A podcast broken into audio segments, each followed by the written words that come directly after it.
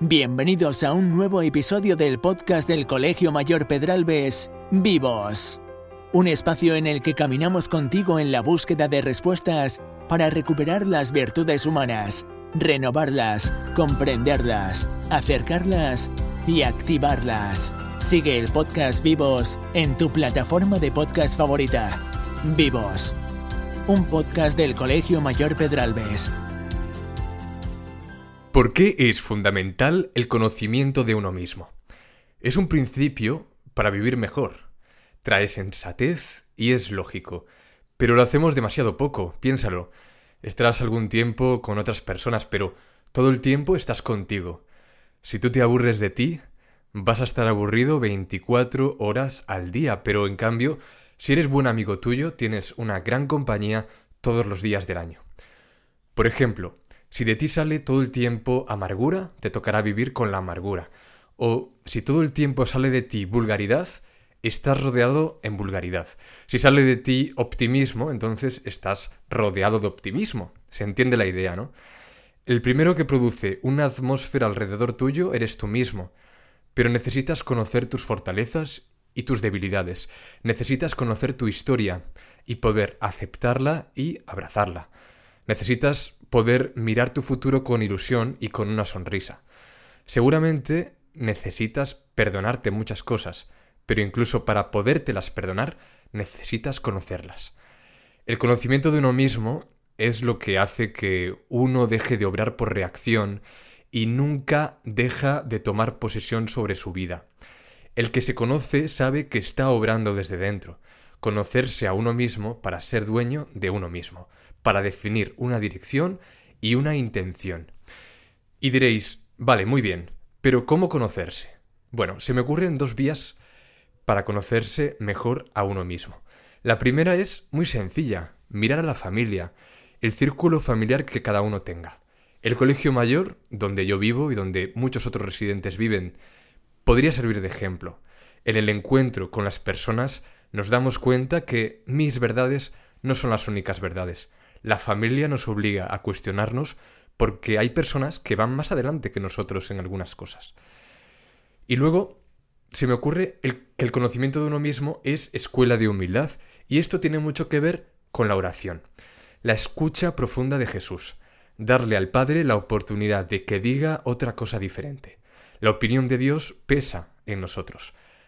Darle plena autoridad a Dios sobre mi vida. Ser cristiano es estar dispuesto día a día a que Dios lo cambie a uno, a que moldee nuestro corazón. Conocerse es una gran escuela de humildad y de la humildad nace la misericordia y de la misericordia y de ambas dos nace la oración sincera. El ejercicio de conocerse a uno mismo conduce precisamente a la humildad, porque uno tiene que enfrentarse con que no es todo lo que a veces uno cree que es. Conocerse es también darse cuenta de que somos buenos para muchas cosas que ni sabíamos. Nos ayuda también a mejorar. Uno entiende que tiene que esforzarse, pero en donde hay que hacer la fuerza. Nos preguntamos, ¿no? Una actitud de conocimiento de uno mismo ayuda un poco para quitar esa sensación de sobrecarga, porque a medida que nos vamos conociendo, también vamos priorizando qué es lo más urgente, qué es lo más importante, qué hay que atacar primero o qué tomará más tiempo. Esas preguntas difícilmente se pueden responder si uno no se conoce. A veces nos damos cuenta de algún defecto nuestro y, ahí es cuando se produce esto de la confusión, ¿no? Cuando nos sentimos confundidos no es simplemente un problema intelectual, sino es tener una sensación como de desprotección o de vacío que uno siente cuando otra persona nos echa en cara un defecto de algo que no nos habíamos dado cuenta.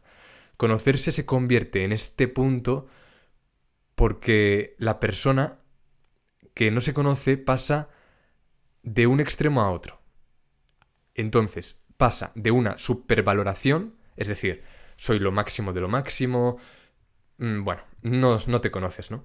A una infravaloración, cuando alguien te hace ver un defecto o que no eres tan bueno como creías o tan inteligente, entonces te vas a otro extremo, al no valgo nada, al soy un desastre.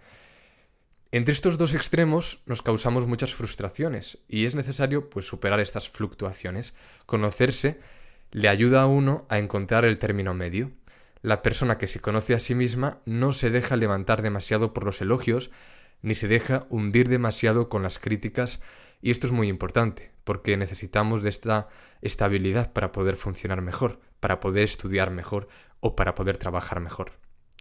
El conocimiento de uno mismo nos hace que evitemos espontáneamente estos dos extremos. El conocimiento de nosotros mismos nos va dando esa palabra que es tan esquiva, pero que es tan necesaria para la madurez humana, la ecuanimidad o la estabilidad de ánimo. Porque me conozco, no estoy al vaivén de las opiniones o de los juicios de otras personas. Por supuesto que las tomaré en cuenta, pero no dependeremos de ellas. El que no se conoce a sí mismo, en cambio, está condenado a repetir sus errores y a dejar perder siempre las mismas oportunidades. Bueno, espero que estas razones te motiven a entrar en el conocimiento de ti mismo, así que es clara la consigna de hoy, conócete a ti mismo. Y hasta aquí el episodio de hoy. No olvides suscribirte a Vivos en tu plataforma de podcast favorita. Que no falte la vibración. Nos escuchamos la próxima semana.